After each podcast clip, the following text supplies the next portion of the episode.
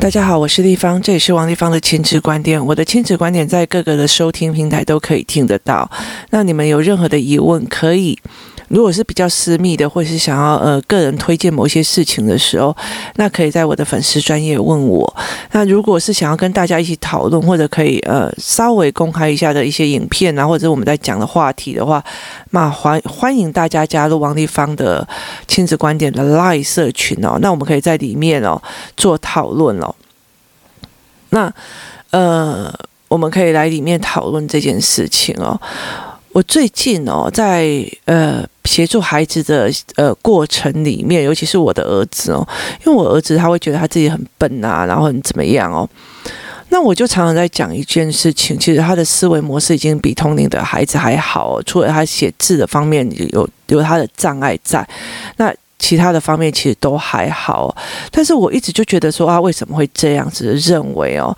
那有一次我在我女儿的房间里面录 podcast 的时候哦。她在外面在偷听哦，那听一听的时候哦，她忽然出去外面眼眶带泪哦，那眼眶带泪，我女儿就问她说：“你怎么了哦？”那她就跟我讲说，她就跟姐姐讲说：“妈妈在说的话我都听不懂哦。”他觉得他都听不懂我在说什么，也意思就是说，他觉得他听不懂我的 podcast。那我当然知道有很多的妈妈在听 podcast 的时候会让的孩子一起听哦，但是嗯。有人就会跟他讲，我有时候会听丽芳姨的 podcast，然后那他在听的时候，他可能在躲在门边偷听的时候，他就觉得他听不懂，所以他很难过，很委屈哦。那我就有点开始微微的意识到一些状况哦。那因为疫情哦，疫情的关系让大家整个都关起来哦。那关起来之后的状况哦，其实我们就会开始讨论哦，例如说呃。这个东西不符合常理哦，例如说，包括呃，我们会来讲说疫苗我们要选择哪一种哦，那选择哪一种的原因是什么？然后原则原理又是什么？那我们会用这样子的方式在讨论哦。那呃，哪一个是呃会进入就是现。就是就是身体里面的血液细胞的哪一些比较不会或干嘛，我们会用这样子的方式来讨论。其实我后来其实才理解一件事情，就是当我的女儿有办法跟我们讨论这些事情的时候，或者是来讨论我们这所谓的行销或者是呃投资的问题的时候，我儿子会觉得他自己像个笨蛋一样哦。那我后来就觉得，对我来讲，其实对我们来讲，我们就觉得说，你其实才小二小三哦，所以你没有。听不懂是理所当然的哦，可是对他来讲不是哦，对他来讲不对劲这样子哦。那呃，我们一直没有意识到这一件事情哦，尤其在大量的这样过程里面，那他会讲说，呃，例如说，呃，某个人好棒棒哦，然后某个人好烂哦。例如说，这时候台北市的防疫很烂的时候，他就会开始骂市长哦。那其实我觉得你你可以批评，但是你不能于法无。就是没有论点哦，所以有时候我就会跟他讲说：“那你为什么没有看到什么或干嘛？”这样我会开始这样，他又觉得说自己好像又不对哦，他好像想要加入你的议题里面，可是他切的点又不对哦。那慢慢的我就来理解了一件事情哦，我就觉得我突然有点懂了。那个时候我曾经开过呃两。两个梯次的师资班哦，还没有开 podcast 之前哦，我后来我前面会觉得说，为什么我在带很多的家长的过程里面，他们搞不懂状况？那后来我在带师资班的时候，有很多的家长还跟我讲说，我上了师资班以后，我终于知道你整套是有一个脉络跟思维的，你不是在一个所谓的操作手法，你是一个带领的孩子跟妈妈要去思维一件事情的角度去设计所有的案课程哦。今天不是我说要讲哪句话就对，或者怎么样，你必须要是思维性的。那你也有办法去协助孩子思维，这才还是一个师资班一个非常重要的重点哦。那所以呃，其实后来整个在上完课之后。就有很多人就会开始在我，我当然会知道有一些妈妈就会在后面讲说，哦，丽芳又对师资班的那群妈妈比较好，不是因为你没有议题，就是你听不懂我在说什么。我们在想上课里面某个议题，那你听不懂，就好像是说，你如果是一个外科医生，你不可能在我面前谈你手术的时候用的哪个用药，用的几号的刀，或者是什么怎样怎样，你你不会嘛？为什么？那如果你们一群外科医生在讲某个手术的状况的时候，我在旁边，我会不会觉得我被排挤？有可能哦，因为我觉得你们在讲我听不懂的话哦。那呃，非常有趣的一个点哦，就是。因为我们不是说，嗯、有一群妈妈，就是几个妈妈，我们一起去参加了所谓的，呃，就是财报的数字课的课嘛。那我们去参加了这个数字力的课之后，那我们。已经有去上过的妈妈们就会呃做了一个群组，包括爸爸，就只要有上课，已经确定在里面上课，我们就会开了个群组，然后我们就会开始讨论说，诶，某某人在某个呃 podcast 广播里面，或者是哪里面讲到某个议题，例如说呃中国房地产的议题或什么的议题，我说他。完全忽略的某个意向，然后呃隐晦不说，然后告诉你这个东西非常值得投资哦。那我们会在里面呃找出那个 bug，然后我们会去讨论这件事情哦。那呃有一个妈妈，她就是。本来有预有报名，后来退掉嘛。然后后来我们那天去呃小人国的时候，我们那时候去小人国是因为呃有爸有另外一群爸爸跟妈妈他们也去上那个数字力的课，所以我们在附近玩，然后顺便帮他们带小孩哦。那在这个过程里面哦。那我们在聊天，然后我们在讲我们在讲那个事情的时候，我们就说：“哎，你最近有没有上什么什么的课啊？”我说：“啊，那个跟林明章老师是同一挂的，然后他们会呃怎么样设计课程的安排哦，例如设课程的流程哦。那其实有一些。”像我工工作室里面有一些妈妈们，她们有时候去参加一些课哦，其实一零八课纲已经变了哦，所以像我呃参加一些什么什么课程、线上课程的流程或干嘛哦，并不是在自己教学用，很大部分是协助孩子未来在做泡泡跟。呃，抓重点哦。那财报的课很大一个原因，是因为我们必须要用更精确的方式去引导小孩子去思维财务状况是就事论事的状况哦。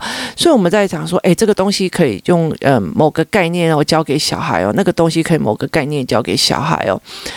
那我们谈谈谈谈到一半的时候，就有一个妈妈就问我小孩的学习状况哦。那我就跟他讲一件事情哦，如果你跟你老公的对话，就是例如说像我们家哦，我跟姐姐的对话都是比较知识性的哦。啊，那妈你怎么的推论的？那这个人为什么会这样子做？他背后原因是什么？我们会加入一点心理学或一点行销学哦。那因为姐姐可以跟我谈很多哦。那弟弟在旁边就好像一副白痴一样哦，所以我后来才理解一件事情哦。我那天就在那边讲说，我就指着旁边那个没有去参加财报课妈妈说，他现在坐在这里，他也会觉得自己像个白痴一样，因为他听不懂我们在说什么。那这个时候可以证明他笨吗？就那个妈妈就说，对，我忽然有感觉你们在排挤我，因为你没有那个领域，你听不懂我们在说什么，所以你会忽然觉得你。格格不入，你听有意思吗？可这件事情并不是排挤造成的，而是知识量造成的，或者是精力量造成的哦。那个我曾经跟，例如说，我曾经跟一群妈妈们，然后我们如果曾经一起去柬埔寨玩过，然后去看到那些贫民窟干嘛的没有？我们在谈的时候，我们就可以谈到，因为那我们谈的时候，对方一定会在脑袋里面有思考，我们那时候去哪个地方，是不是印象中有这样？可是你没有去过，你就没有办法，你不会在那边谈。那例如说，我们两个谈的很开心，你在旁边，你没去过，你就会觉得自己好像被排挤的那种感觉非常非常的深哦。那。其实这个东西没有好跟没有坏哦，甚至呃，其实是可以操作的哦。例如说，呃，我让我的女儿，我让我们的女儿，因为她长期处在这种可以跟你对话的状况跟思维里面哦，所以她有时候，例如说是看呃一些小孩的那种抖音的影片，她就会跟我讲：“妈，我这个没有办法哦，因为我觉得呃没有思考性，然后看起来让人家觉得真的是。”没有经过思考去做这件事情哦，他觉得这样子没有办法。其实我没有跟他讲说不要跟这种人在一起，这种人没在思考，我没有讲过这一句话。但是因为他的知识性的状况，他对话的状况，他没有办法去跟这样子的人相处哦。所以呃，他会跟我讲说，我以前觉得某个朋友很不错，后来发现他真的很无理取闹，很多事情你跟他讲，他就是没有办法自己去思考，也没有办法跟你进行思考。所以这件事情对他来讲，他就觉得说，那我还是跟他淡一点关系。他用。我可以不可以，例如说，你今天你可以跟别人谈医学，或者是你就会有一群医学的人一起谈医学。那你今天没有任何的医学的背景的时候，你进不了那个圈子。你在那个圈子，你觉得你被排挤哦。所以其实我我才也在讲一件事情，我说我很冤哦。有上师资班的呃妈妈，他们。呃，知道我在讲什么，所以我会去跟他们讨，或者是延伸的话题就会在更深哦。那你没有，你就觉得你听不懂，你就觉得你好像被排挤哦。你觉得我王丽芳跟他们讲的非常的，好像整个人非常的神采飞扬哦，就是我在巴结那些呃来上过课的哦。而事实上这件事情不是哦，就是。例如说，你没有跟我们一起去六福村，好，有小小人国，然后你不知道我们那一天在小人国里面，呃，一一的陪小孩破了哪些关，让他们协商啊，让他面对自己的恐惧去做轰，去玩轰浪，或者在面对恐惧的时候选择怎么抉择，他们要放弃或怎么抉择，甚至在入门的时候。就有人给我们一张券哦，上面写土耳其冰淇淋十块钱兑换券，那我们就会问他们说，为什么还要做这件事情哦？其实是因为。因为你手上有券的，你就很想去换它，然后你就觉得你有一个占到了一个便宜，导致你去付了七十块钱哦，就它原价七十块，那你折了，你拿那一张那一张券，你就可以折十块，它去增加它的销售量哦。所以我会带着孩子去思维这件事。那你有精力，你就会去思维，你就会诶聊说，诶我们那天呃去去了吃冰淇淋的时候，我们没有思维到这件事情。那你没去的，你就在旁边，嗯，我好像被排挤了哦，不好意思，那不是，那那个东西并不是这个样子哦。那返回来再讲哦，我的孩子，呃，尤其是我的儿子，他在这个状况里面会觉得他自己像个笨蛋，有时候他真的不知道这有什么好笑的，因为这有什么好笑？可是我们全家笑得非常开心哦。例如说，前阵子有一个呃新闻的。标题可，我觉得那个是在做那个什么字标的新闻，在做那个字的过程里面哦，那少漏了一个字哦。例如说，八月二十三日打了疫苗，然后八月五日昏倒就医哦，那。我们就想说，呃，昏倒致死这样，就昏倒然后死亡这样子哦。那我们就想说，那八月五号昏倒死亡，八月二十三才打疫苗是怎样？那我们就会看到那个标题，我们就会笑哦。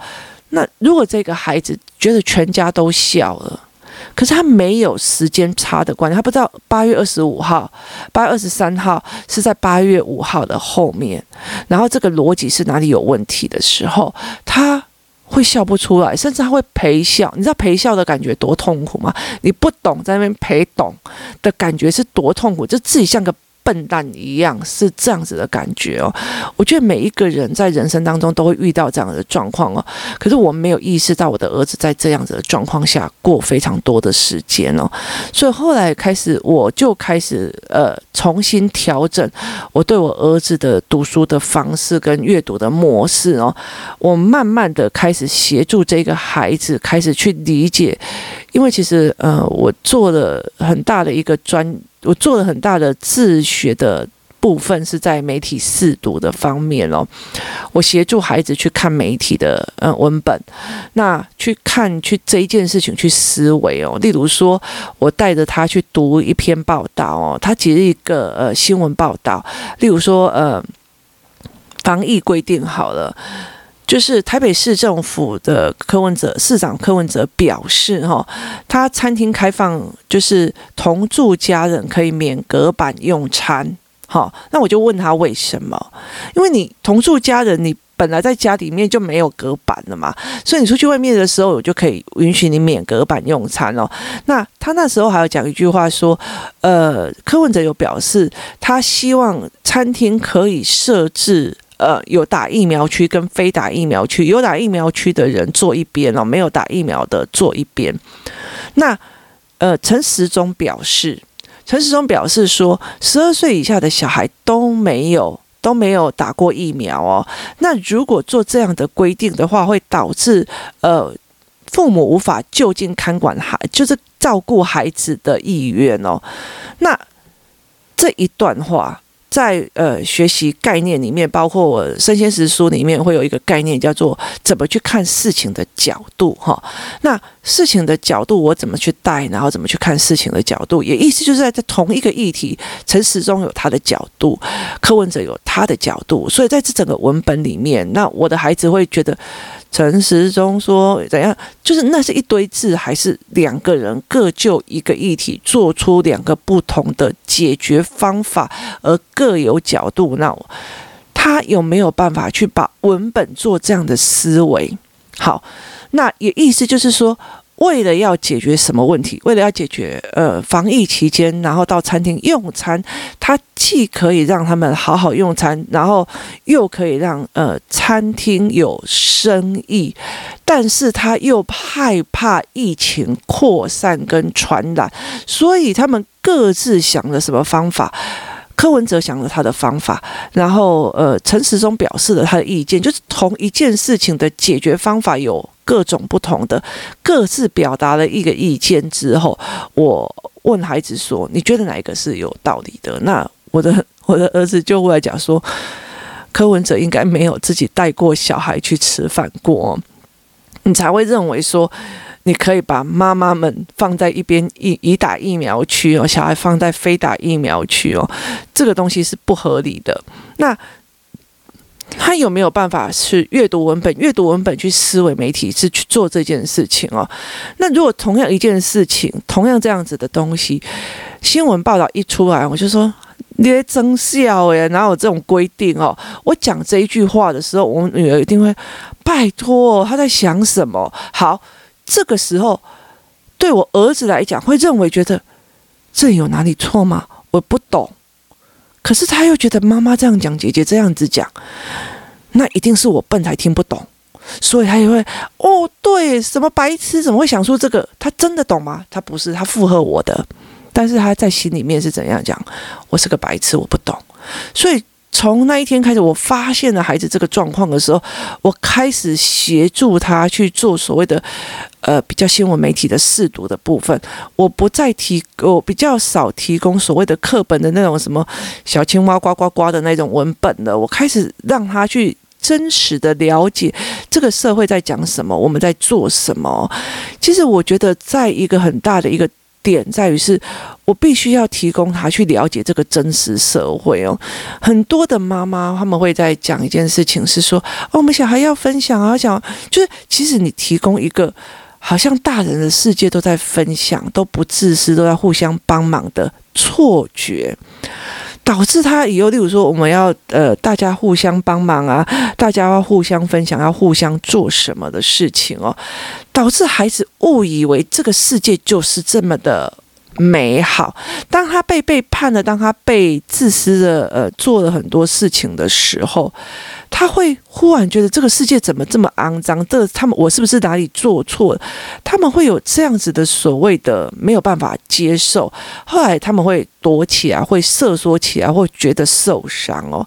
那后来我就觉得说，当他们对这个世界越没有迷惑，然后知道真实的世界在怎么运作的时候，他可以做有很多的选择的时候，他的自由度才会出来。他并不是一个。呃，所谓的，例如说，我觉得这世界上大家都很美美好，都是互相分享、互相同理对方、互相大家干嘛的时候。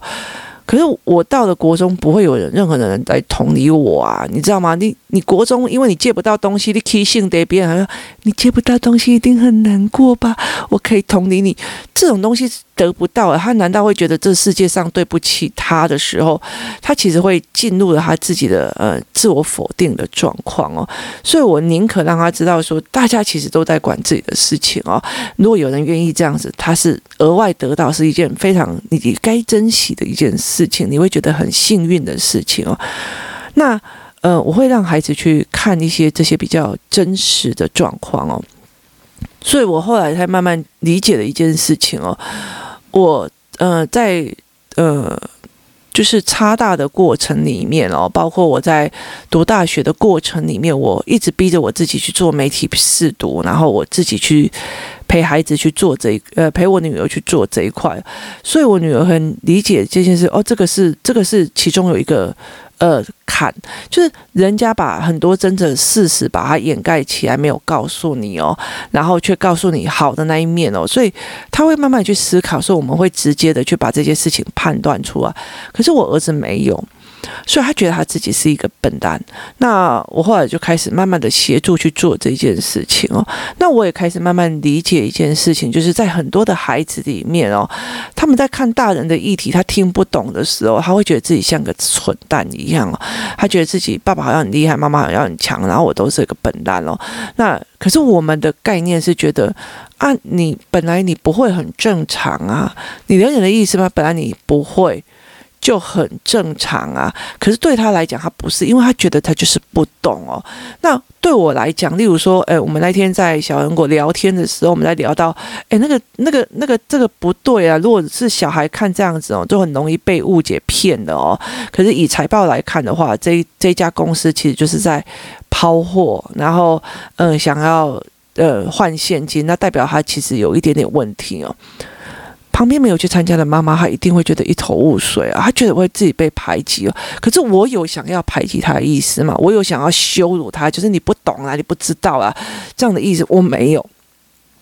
可是她会不会有这样感觉？她一定会有这样感觉，她一定很不舒服，她一定很不舒服。所以后来我其实会在嗯、很多的。观念跟概念里面哦，去让孩子去思维，然后我才发现，其实我自己的孩子也卡在这个地方。他觉得同样一个议题，我爸笑出来，我妈也觉得这个很荒谬，我姐姐也大笑说：“哇，怎么会有这么荒谬的事情？”可他真的听不懂，他看不懂，所以他会觉得他在旁边陪笑。我觉得那是一个很哀伤的一件事情哦。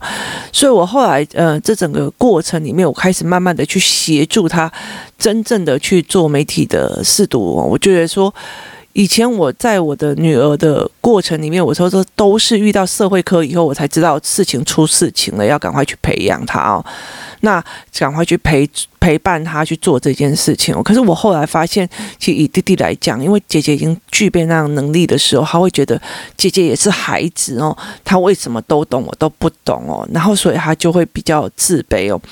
所以我就开始协助，就是我觉得等于是呃。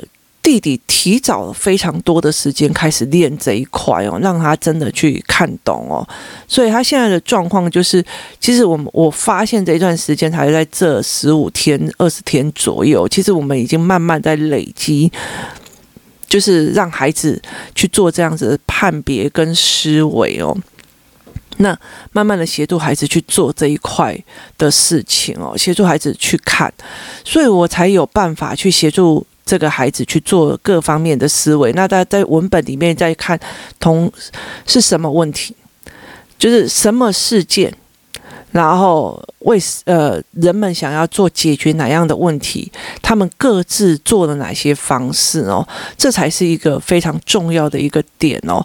所以很多的人他们还在讲说，我们叫小孩合作，我们想要。